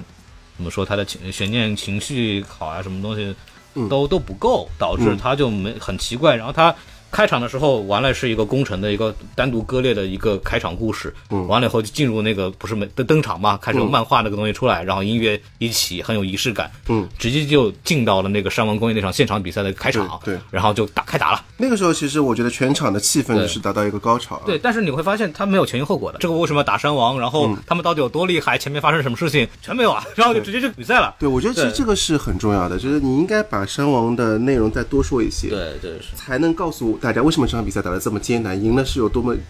意义是什么。对他到电影的很后半段才拿出一本杂志说啊，因为山王是一直以来所有人的目，所有篮球三连冠高高中篮球生的目标，他们是王者，对吧？你这个时候有点太晚了。结尾的落点重心在世纪鼓掌，对吧？嗯，对，然后再后来那个是，结果这个电影最后就是强行切到了工程回到老家跟他妈完成了一个和解，这个东西就是没有，其实最后还有一个很呃大家不太满意的地方，就是中程工程去美国了。啊，就原来是流川枫去美国的，我觉得如果结束的话是流川枫和泽北在美国又打了一场对决，会更好看一点。但是变成了工程去啊，工程在这个里边本来怎么说呢，一直感觉就是他是没有资格去的嘛，就他可能存在感最弱的，包括整个的状态里边，他结果他去了美国，另外两个人什么事儿了？嗯，反正蛮蛮蛮奇怪的吧，就有点强行硬把他放进去那种感受，感觉是有这种感觉。嗯，呃，你还有什么缺缺点要说的吗？你没有缺点是吧？再这样吐槽下去，他还有那么多分数。但其实，但其实这部电影就很奇怪，就对我来说很奇怪。虽然它有很多缺点，对，但我不知道为什么，就我感觉也跟他和解了啊啊，也跟我我也跟我一个二十七年的情节和解了。我觉得你他有很多缺点，但是但是他又很用心。对，呃，孔老师要跟你讨论一个问题，就是你觉得它是一个很有诚意的作品？那肯定是这个完全没有问题。对，我觉得我们看到了一个很有诚意的作品的时候，他的缺点我觉得是可以可以接受的，只是遗憾。那本来就二十七年之前有个遗憾，现在又又还有个遗憾，已经习惯了。呃，我的期待可能因为我是那种就什么，我大概知道那个动画是啥啥样子，嗯，然后大概知道那个故事，然后我也大概记得那些记得那些人物的那些场景，我会对动画有个印象。嗯，然后我如果抱着这个印象去看这部电影的时候，我是让我错失了很多东西的。嗯，然后包括从电影本身来讲，它的很多的这个技法叙述的方式都是断裂的，然后你会觉得你只要让我去大荧幕看这个东西，嗯，我都是抱着去看一部电影的心态去看的。嗯，对，然后但是他从电影的角度来上是没有达到我对他的一个一个预期的，这个就就很尴尬了。然后本身来说，它虽然是虽然说一个很有诚意的东西，它就很像一个什么叫很像一个艺术电影，嗯，就是井上雄彦通过这部电影完成了他自己对《灌篮高手》的一个补足。嗯，对，这个东西不一定是观众想要的。可能我我的年纪稍微比孔老师大一点，包括我在我的微博，在我的那个公众号，在 B 站的，反而就是年纪大一点的观众会觉得好看，这会呈现出两种啊。如果你是一个呃呃篮球迷或者是比较年轻的人，嗯，他更喜欢看那种激烈的比赛，对，但是我们反而觉得啊，回忆一下青春，哎、挺有意思的，挺有感触的。我是觉得怎么说呢，就是他他应该是针对一部分人，对然后可能是对《灌篮高手》这个 IP 有很深的情感，极其之了解，嗯对吧？然后你对一些人物会有遗憾，你对对一些情节会有想看的部分，对然后他把那些你想要的东西都给你了，你就很满足了，对对吧？很多人是这种一个心态，但是最大的落差是什么呢？是一些呃专门的粉丝，比如说嗯过樱木花道的粉丝、流川枫的粉丝团，他们会觉得，哎呀，我你应该多给我一些我喜欢的人篇幅。嗯他其实这个有一点怎么说呢？他有一点除了工程之外，大家众生平等，基本上大家都是差不多的。对，而且本来大家其实就是为了看流川和樱木的一些名场面啊，什么东西的。对，包括这次我们之前也聊过，少了一个非常重要的环节嘛，就是樱木花道看似是对晴子说，其实感觉更像是对篮球说的，就是我很喜欢你，但是我没有骗你。对，对，这这他就是对次有骗。对篮球的表白，因为他就是从军艺起始嘛，你是不是喜欢篮球这个问题开始。对，你看他从头到底没有打多少场比赛，对，在短短的三个月之内，对吧？他四个月我记得四个月，四个月，短短四个月之内，他真的是成长了。他不仅找到了这个爱好，嗯也找到了他人生的方向。因为你看，原来樱木花道是一个，他不知道他的人生，他不停的失恋，不停的打架，五十次失恋嘛，对。然后，然后很感动的是什么呢？在井上雄彦在他的续作在《Real》里面，他其实有一个樱木花道再出场的一个东西，说嗯呃他们在看一个日本的职业联赛。上面的宣传画叫“明日的花道”，就是说，可想而知，那个时候樱木花道已经是一个日本职业联赛的明星球员了。嗯，他甚至是把它作为招牌来激励更多的人去参与到这个篮球运动当中。嗯你看，樱木花道通过篮球改变了他的人生，对对吧？这是一种很好的励志的。对，对对，就是我觉得好的励志的作品都是，哎，因为我看了这个东西，比如说，呃，你看很多世界的知名球星，嗯，他们都是看了足球小将去踢足球的，对对对是像阿奎罗啊什么，都是看了。我们这一代，因为这一届世界杯日本表现非常好嘛，然后这一代恰好就是看足球小将这一批长大的那一批，而且你问他们，他们确实是对。因为足球小将喜欢对，，然后你看现在日本的篮球也有很多球员去 NBA 了，对吧？这呃，至少比我们多。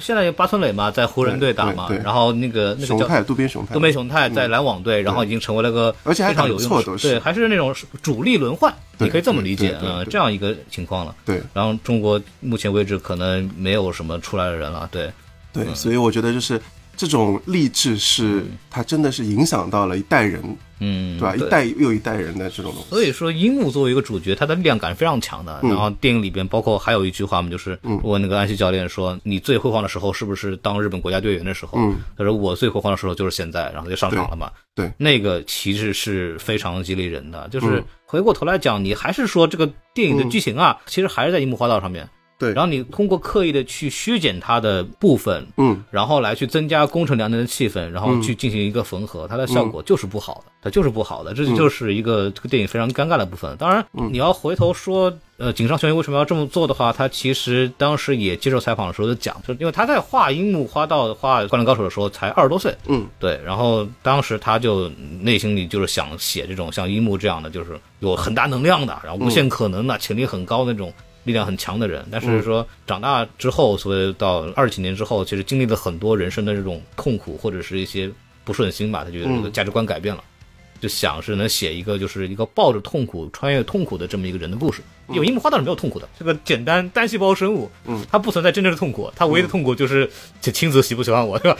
唯一的痛苦就这个，但是宫城良田他明显是一个有更复杂背景的人，所以说他就想把这种故事给写出来。对啊，所以我觉得我的我们要理解作者，对吧？像刘慈欣他也开始写写《流浪地球》到写《三体》，他也是有心理过程转变的。嗯，对啊，我觉得是作者他很有诚意的带给了我们一个我们可能不这么想要的东西，嗯，但仍然是一个很好的东西。对对然后包括他这次采访的时候也说，为什么我要呈现出这种看似非常安静的这种感觉？嗯就是说，就他就觉得需要，就是我在画这个篮球的时候，我其实我内心里是没有那些声音的。嗯我就是想把这种篮球很纯粹的这种东西给表达出来，他就是有这种愿望，就是想做一个更安静的东西。然后包括这次其实有一个应该是很大的遗憾了，就是没有、没有我们熟悉的 BGM。本来他们这个时候该放 BGM 的时候放 BGM 就很犯规了，对吧？我想结果都没有。我们这个我们这个音频正式播出的时候，应该这个 BGM 就在响。出了很多，这是好多首了已经出对。，但是但是我想问问一个问题啊，我觉得其实这次的 BGM 新版的 BGM 啊还是蛮贴合这个电影。我觉得很奇怪的是，因为他用的很少嘛，他极其的克制，对，就是那个主题曲就那一首嘛，就什么突呃破什么，突应该破有两两个感觉，一个就是开场那一段比较摇重金属摇滚的感觉，对对对，后边就是呃攻城两点反攻的时候，就是那个所谓破联防的时候，他的那个还蛮燃突破，那个很燃，但是嗯。就还是那个问题。就，没有了，十秒钟对，到十五秒钟对掐掉，对对对 就你他不会在你脑子里对，我们肾上腺素刚滚了一半，然后就。对，就就很奇怪，所以他那个歌就没起来嘛。对，他就不像那个什么动画里边，然后世界镜头咔一起来，哇，这个就完了，就这个整个人就不行了。嗯，然后他把那个情绪再往上一推，然后效果很好。这次里边他就这个音乐部分就就他音乐是好听的，他的包括他的配乐。很有意思，很有意思，就用了很多的新的尝试，但是都是那种偏冷峻的，刺你一下刺你一下那种感觉，嗯就是没有那种像以前一样，一把音量一拉，咵上嗯。去、拉满，然后整个燃的感觉上来，都就他没有往这儿做，嗯。所以感觉这次的音乐设计就是还是那个话，我觉得它就是艺术片儿，就是你当你当艺术片欣赏就就是很有意思。从真的就是从高中生变成了一个老中老年人，就比较比较艺术家的感觉了啊就。像那掐着你脉一样的，一点点他有。点有点像什么呢？就感觉就是以前是一个入世的人，现在有点出世的感觉。对井上雄彦本来就是这样的人，就是那种很佛了那种啊人，对对。在修行的一个人了啊。就就说到这儿，就是可以再聊聊一个很有意思的事情，就是嗯为什么要重置，对吧？对这个部分，呃，刚刚前面稍微讲了一下宋景俊这个人嘛，当时其实宋景俊就是有心思，就是说我要做这个事儿。二零零三年出了那个 DVD 嘛，然后出了 DVD 之后，就是说有人说能不能做，然后他就去问那个井上的工作室，说说我有心想把它电影拍出来，说你们要不要？然后那个井上工作室说我不想做。对吧？嗯对，然后直到零九年的时候，就井上就那边就是透露一个消息，就说如果你没有企划书的话，可以拿过来看一看，嗯对吧？然后他就当时就找了那个东映动画公司的领导，就是在内部成立一个项目组，嗯然后做了一个五部电影的企划书，嗯然后就送给那个井上那边的工作室啊。嗯然后当时，呃，首先那个企划书大概有有有两个阶段嘛。第一个阶段可能是他一些对整个电影风格的一些介绍，他就当时就是说说我们先不管那个动画片的事情，说我们这次想做呢，就是哎尽可能的对这个高中篮球啊进行一些写实，咱们最好还是能表达出这个篮球本身的乐趣，能够唤起尤其是现在年龄的一个兴趣，不只是那个原作粉丝了。然后当时井上那边就说这个还可以嘛，然后那个就说要不你们做做看。然后大概在一零年的时候就开始做样片，当时正好就赶上了整个这个动画领域啊，三 D 动画这个风潮，然后他就觉得说这个应该做篮球是不错的，然后就准备做那个三 D 动画的篮球，然后他们就当时就是刚我们之前讲的，找那个专业运动员去一比一还原了，当时去那个神奈川县的那个县立三级高中嘛，就是井上雄彦画石后的那个地方，然后就原封不动的把那个四十分钟比赛给拍给演了一遍，然后发现这个哎确实是这个很适合三 D 动画，因为它那个。漫画的还原度、时间感是做得非常好的，还原度非常高。当时就说动作捕捉和这个三 CG 模型的方式来去做嘛，拍了一版出去给这个景商说说啊，好像还可以嘛，然后我们接着做吧。二零一二年的时候，那松井君就纠集了当时日本非常著名的一些 CG 公司，然后就把一个比较成型的样品给做了出来。医生看完之后非常的吃惊啊，就就说啊，别做了吧。对，然后 然后当时就是他的逻辑就是觉得这个角色看上去不是很生动，就感觉不像《灌篮高手》里边的人，就觉得非常奇怪。然后当时就说要不就算了吧。然后宋锦就说不行，我我得做一下，是吧？我都做到这儿了，你得让我做完。然后警察就说那么最再给你最后一次机会。宋锦这次就干脆就说那我就是把这个电视台工作就辞了吧，就是我就要做这个事儿，特别离谱。然后当时为什么这么做呢？因为当时这个宫崎骏的那个合作伙伴们就是那个铃木敏夫嗯啊说过一句话，就是说人会有十年时间就必须赌上人生，对吧？然后嗯他就说那我这这几年就就是我的人生了，他就说嗯那我就全力把这个东西做出来。然后那个第三部样片的时候，他就改变了个心态，就是我不是给这个井上雄彦去看一个他喜欢的《灌篮高手》，说我我要的是我们作为《灌篮高手》的粉丝，我们到底想看什么样的东西？他以这个心态的方式来去做了这么一个事情。然后当时就那个第三部样片，其实就用了三选二的那个手法，加上你手绘的一些东西。当时他们还做了一个什么事儿呢？就是把漫画里边所有的《灌篮高手》人物表情做了一个素材库。嗯然后他们通过那个素材库的方式来去画电影里边的那个人物表情，就是极大的还原了漫画里边的那种人物风格和表情风格。然后包括那个短片也是，呃，音乐对白啊什么东西都该不加的都不加。然后主要是把那个动画效果给展现出来。后来井上一看这个部分的时候，觉得哎好像还可以了，就决定说，呃，要不来做一下吧。到了一四年的时候，年底的时候，井上和松井，直到那个时候他们才见了第一次面。嗯然后就吃饭嘛，喝酒，然后就说要不就做了吧。然后当时松井就说，呃，做的话要不要不你来做导演行不行？那个井上就说，那既然这样的话，那我就自己来做这个脚本和导演了。嗯，然后关于这个声优的部分，其实我们刚刚也讲了，说日本是全换了。嗯为什么全换呢？因为首先我们要知道的是，动画跟井上的关系并不大。嗯对，就动画团队跟就井上其实没有参与动画团队的很多制作的东西，嗯所以说松井想的说，我们这次要不就是拍一部由井上老师为核心的创作的这么一个内容，一切按照井上老师的自己的这种感觉来做，所以当当时因为你要做这种动画的时候，三 D 动画你是要先录台词再做动画的，所以他当时找了一些怎么说呢，就是井上认为说，哎，他这个声优的日常声音就能跟这个角色贴合的一些声优，所以他把之前的那些人全给换了。嗯啊，然后包括这个，因为因为其实，在松井在松井俊在做这个样片的时候，就请当时请到了很多当年动画片的原配声优来去做的。嗯，松井俊呃，因为这个原因，还专门给那些老的声优解释说，这次是我们井上老师想自己做一个自己的版本，说我们这次就非常不好不好意思，就不请您回来来配音了，还解释了半天，有这么一个过程，然后最终就把这个能做出来，反正效果总体来说，目前来看还是不错的。然后说到这儿，我们其实把这个电影部分东西聊的差不多了，我们要不要聊聊这个嗯，一九零老师的童年。一九零老师的童年啊啊，然后哎，您您对《灌篮高手》对你来说，这到底是一个什么样的这个？呃，那天我记得在现场的时候，还有一个 B 站的工作人员在采访我们，应该是写公众号的人，他就问了跟你差不多的问题，然后我第一个回答他就已经卡住了，他因为呃他可能是个零零后啊，他比较小。我说我说我当年啊，我们除了看那个，我们当年看那个《灌篮高手》的时候呢，是我在上海嘛，上海也有像小神龙俱乐部这样的一个板块，就是每天大概在五点钟左右开始放，一般来说放一到两集，嗯，我们都会去看。那有的时候因为可能要考试啊，因为那个时候没有网络，也没有手机，所以那个时候我就会录像带把它录下来，把一些重要的，比如说跟海南的比赛。他第一个问题就是什么是录像带啊？啊，录像带是什么就已经不知道了，现在小朋友。哎呦，就怎么说呢？通过录像带这个概念，想表达的意思是什么呢？就是我们当年对于这些文艺的东西啊，呃，艺术作品啊，就是尤其是娱乐作品是很稀缺的。嗯啊，你你没有那么多的选择，电视台给你放什么，你就要看什么。第二。它什么时候放，你要什么时候看，不像现在，你随时晚上你可以熬夜一一晚上把《灌篮高手》看完都没有问题的。但是我们那个时候是没有这个选择的，对对吧？然后就算是录像带，你还受受限于清晰度，那个时候我们还用天线的，对对吧？录像带录之前还先去外面，我爸在里面，我在外面，哎，往上面调一点，手手再往里面弄一点，这些加在一起，它才是一个完整的记忆。包括漫画，那个时候漫画你也很难买到单行本，现在真的是你想看什么版本都有，还有盗版的呢，我觉得。那个时候其实是连载在一些我们国产的漫画上面，嗯，杂志上面，我们叫漫王啊，那个时候他会节选一些漫呃《灌篮高手》，所以我们呃去看这个动画片，为什么说情怀这个东西？情现在我觉得小朋友对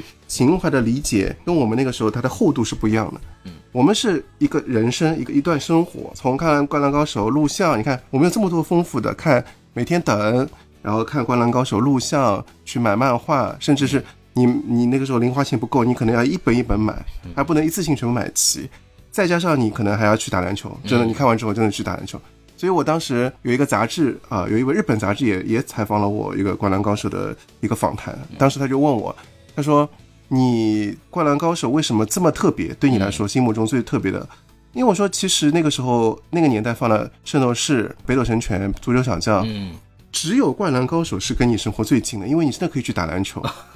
对吧？你你不可能直接去第二天去学校打一套北斗神拳。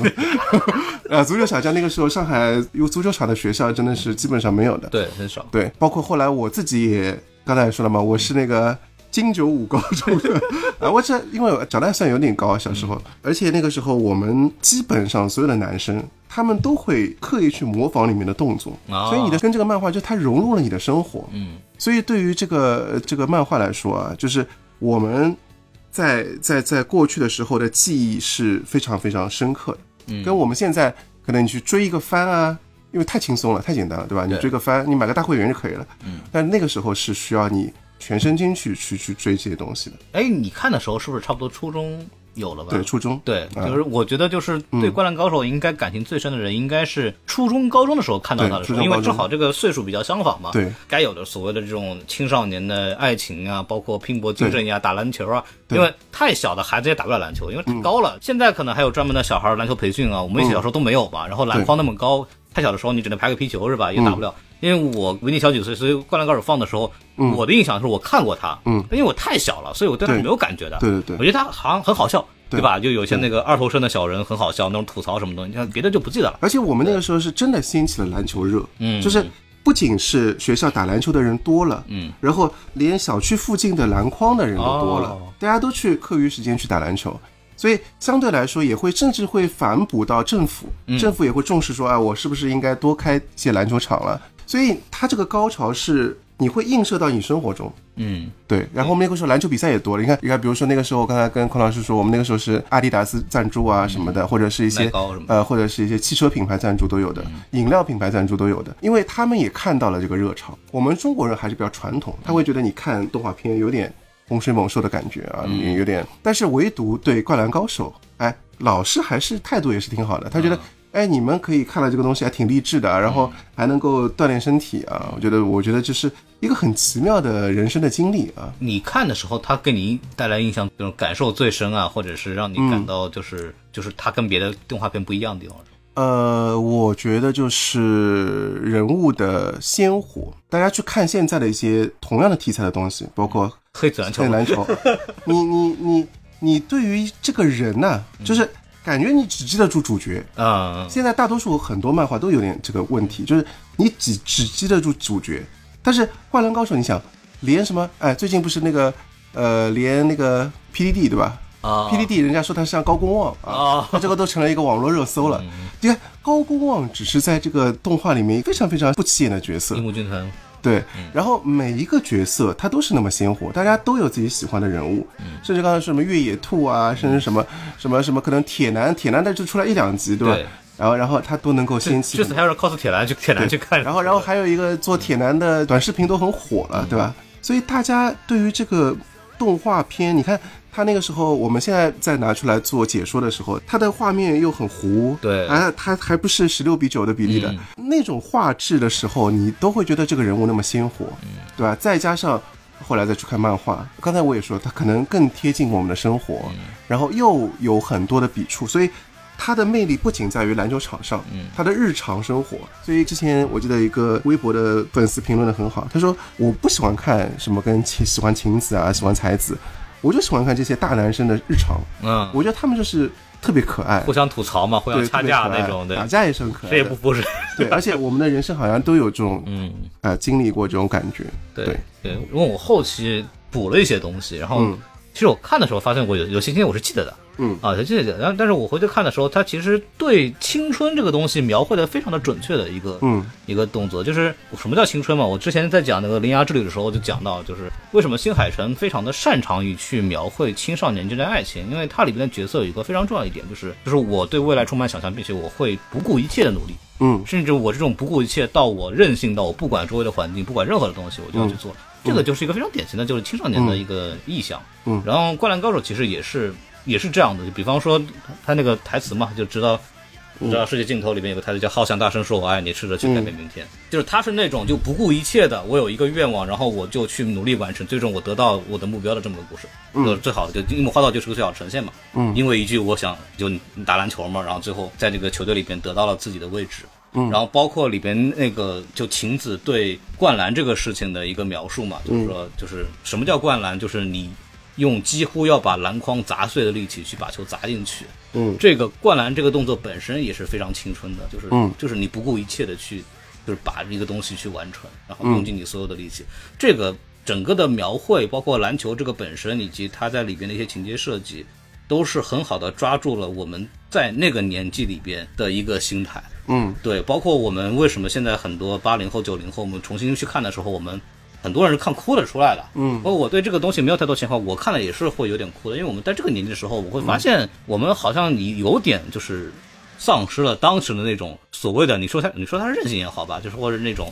就是呃那种不顾一切的那种感觉，因为我觉得他就是很纯粹，就是我们现在做任何事情都会想啊，这个事情对我将来有没有帮助？对，其实你看，虽然《灌篮高手》它有个很现实的地方嗯是，你看赤木刚宪他最后并没有去篮球大学呃体育大学，他去高考了。对，然后樱木花道虽然后来打篮球，但这更多的人虽然说啊，好像说呃小年轻的时候像樱木花道，嗯然后现在长大了之后觉得自己最多就是个功臣。对其实我们觉得我们更多人可能连功臣都比不上，我们都是木木而已、啊，对吧？木木还有那个辉煌的那三分球呢，对嗯吧？其实我们大多数人篮球。在那个时代，我们没有想过说把它当做职业，嗯。也不会想说这个篮球能给我带来什么加分啊，高考加分什么没有没有。任何想法，我只要这场比赛能够打好，就像樱木花道说的，这是我最光荣的时刻，对。对吧？因为我可能这辈子再没有这个机会，嗯，在他没有想到可能之后我会成为篮球国手或者是职业运动员，我只要能够在这里战胜我想战胜的对手，嗯，对吧？不留下遗憾就可以了。为什么我们对不留下遗憾这么感动呢？因为往往太多遗憾了。就有太多的遗憾了，嗯。对，而且说到那的时候，有的人会发现，就比方说，有的人说我的人生顶点就在高中那几年，嗯。啊，会有这样的，就很多美国的电影也在聊嘛，嗯。就是就美国的电影每次讲中年危机的时候，那个主角一般来说就是在嗯。高中的时候，可能我什么橄榄球队的队长，我是什么高中队员，然后我因为受伤什么东西就没有打上嗯。打下篮球，然后我就泯然众人去混社会了，嗯对吧？那他们每次人到中年的时候，就会想说，我人生最辉煌的时候就是那个时候，就樱木花道的所在的那个时候。然后，尤其是在有这种经历的这个成年人去看的时候，也会很难受。嗯就觉得好像啊，就是自己的人生的高光，自己的热血全在那个时候之后，我就再也没有有机会体验这样的东西了。等樱当樱木花道有这个机会的时候，他会不顾一切的去完成这个事情啊。这个看的时候也是会有这种感同身受啊。当然，我看这个东西的时候，因为我后期看的时候已经有点大了。我打篮球或者我喜欢篮球，是因为姚明去 NBA 之后，嗯，NBA 的影响力上去之后，然后才看的篮球嘛。然后当时，然后当然也有原因，是因为周围的同学都会打，嗯然后呢，我是一个不爱体育运动的人，然后你在那种环境里面呢，你会被你会被人欺负的，嗯 对，所以说你为了这个事情，你会去打篮球。嗯然后当时打篮球的时候，回去再去看那个《灌篮高手》的时候，你会发现很多的这个 NBA 的映射，嗯包括我们虽然说那个井上雄彦就是亲口也说过，这个樱木跟那个罗德曼关系并不大，对吧？他嗯嗯因为当时。樱木在《灌篮高手》在上映的时候，罗德曼还没有呃染红头发，那那个张扬的状态其实并没有啊。但是他整个的这个救球的姿势啊，包括他跟公牛的那个球衣的相似程度啊，包括十号啊，嗯，对吧？包括乔丹的球鞋啊等等啊，其实都是有非常多的这种对，其实，在我。们每个灌篮高手呃迷心目中，他都有很明确的定位了。对对。像工程就是微笑刺客，啊，托马斯嘛，对，然后然后三井就是雷吉米勒，啊对。对，所以我们对于你看，他还反过来去去帮助大家理解 NBA，对吧？对，也是一个很那个 NBA 那个时候也很火，这两个是并不冲突的。那时候 NBA 在黄金时代嘛，对就像九九一到九三那时候，乔丹三连冠刚结束，包括很多人流川枫就比较像乔丹啊什么，嗯包括那个德北也是所谓的那个护腕在绑在那个地方，就是嗯反正蛮多的。然后包括他对我们理解篮球其实是一个非常好的启蒙，包括那个。就那个赤木当时樱木花道就是说抢到篮板就是你能控制这场比赛，对。就这个非常基本的一些观念，嗯。啊，一些对篮球的一些基本的这种价值观的判断，就是这些东西，包括团队啊，嗯，那流川枫你要学会传球啊，等等，这些东西其实都是对这个我们的理解篮球是一个很好的帮助。嗯，说到这儿，这个正好可以聊一聊这个《灌篮高手》的一些影响力吧。其实有一个统计数据，二零二一年的时候，他们做了一个统计，就是。灌篮高手的这个卷均销量达到了五百零六万册，然后比它高的应该不多了，就就可能有大家比较熟悉的什么《龙珠 Z》啊、《海贼王》啊、《鬼灭之刃》呐，嗯啊，黑杰克呀、恶魔人啊等等啊，就是总但总体来说，它在整个它有三十一册嘛，在整个的这个册均销量里边，它是非常高的。然后当时井上雄彦其实年轻的时候啊、你要说到井上雄彦最早以前的话，他其实是他就是那个北条司的工作室的员工啊。当然，其实他在早期的一些作品里面，其实就有一些灌篮高手的元素，比方说有一个作品叫《疯子之情》，他那个角色的名字就叫流川枫。嗯对，然后他呃还有一个反派叫赤木，那个赤木呢是曾经的一个校队明星，后来变成了混混之后就没有打球了。嗯，然后它里边写到两个人因为妹子争风吃醋，所以赤木应该是三井了。对，所以赤木有三井的元素，嗯然后赤木的那个风格呢有点像樱木花道，哦对。哦融合在一起。对，然后完了以后就是出道了嘛，就第一个作品叫那个贝索诺吉尔的，跟篮球没什么关系，然后嗯迅速就 float 掉了，迅速就停载了嘛。然后完了以后就开始搞了一个短篇漫画叫《喜欢红色》，里边有这个有樱木和晴子。就是人物形象，嗯。和那都已经非常像了，名字也很像，包括樱木军团的形象都已经出现了。嗯。对，然后之后才会有那个什么灌篮高手的一系列东西，他就嗯。灌篮高手相当于把这个喜欢红色和疯子之情两个东西给做了一个结合嘛，嗯。然后出现了这么一个灌篮高手的这样一个角色，嗯，然后灌篮高手其实我们刚刚老说他对我们打篮球的一些影响，他其实本身对日本的影响也非常大，嗯，零六年的时候，当时跟那个集英社也是非常著名的这个漫画出版商了，然后做了一个叫灌篮高手奖学金，然后资助日本的高中生去美国打篮球。对，这个就当时这个也是被这个日本的官方篮联啊、篮协啊什么进行嘉奖的。然后包括我们其实聊到那个渡边雄太嘛，渡边雄太现在是篮网队的一个替补的这么一个前锋，他当时就是也是因为《灌篮高手》去打了篮球，并且《灌篮高手》这个电影在日本上映的时候，那时候美国还没上，他当时还在推特上发了一条说：“安琪教练，我想看电影。”就是表达了一下《灌篮高手》的对他的影响吧。其实这个好的动画片，其实对这个人的影响还是非常非常大的。对，然后说到这儿的话，其实我们这次呢，那个很多做节目的主播老师都比我岁数大一些，都 都都是看《灌篮高手》长大的，他们会有很多聊很多情怀的东西，包括之前罗叔头号玩家的时候聊了很多篮球方面的细节，是吧？然后我们这个节目呢，其实我主要还是从电影的角度去给大家聊一下这个电影做的如何，包括也请一九零聊一聊我们对《灌篮高手》的一些想法和情怀吧。然后说到这儿，这个节目也就可以告一段落了。然后还是欢迎大家关注我们的微信公众号，呃，S M F M 二零一六，然后就可以添加我们的这个嘉兴小助手，就可以进到我们的进到我们的这个听友群。如果大家喜欢我们这个节目的话，也欢迎大家啊订阅、转发、评论、打赏、点赞什么，大家都可以做啊。你们这个操作对我们来说帮助很大。喜欢我们这个嘉宾啊，欢迎大家关注我们一九零零影剧史啊，这个嗨，人家这个一百多万粉丝，我 我还还叫人家呢。对对对，反正大家大家如果觉得喜欢的话，可以关注一下我们，然后我们这个节目呢也跟大家说再见，拜拜。哎，各位拜拜。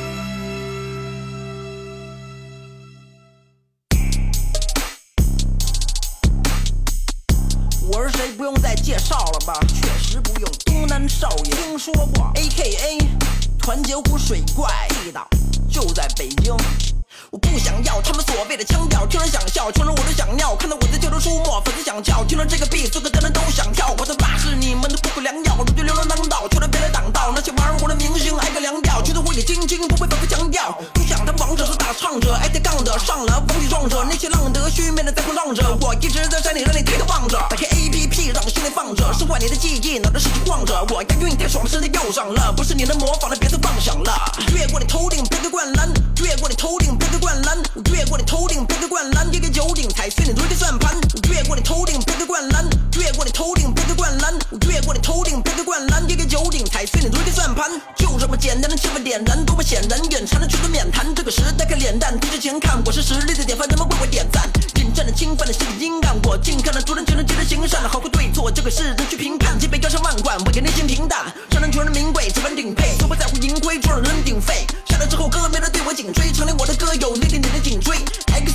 有点另类，我的人觉得硬核的咱们定位，令人敬佩，看到这人值得敬佩。不想唱 rap，因为不就死记硬背。越过你头顶别个灌篮，越过你头顶别个灌篮，越过你头顶别个灌篮，跌个九顶踩碎你堆的算盘。越过你头顶别个灌篮，越过你头顶别个灌篮，越过你头顶别个灌篮，跌个九顶踩碎你堆的算盘。我说我的词，我在王府井遛弯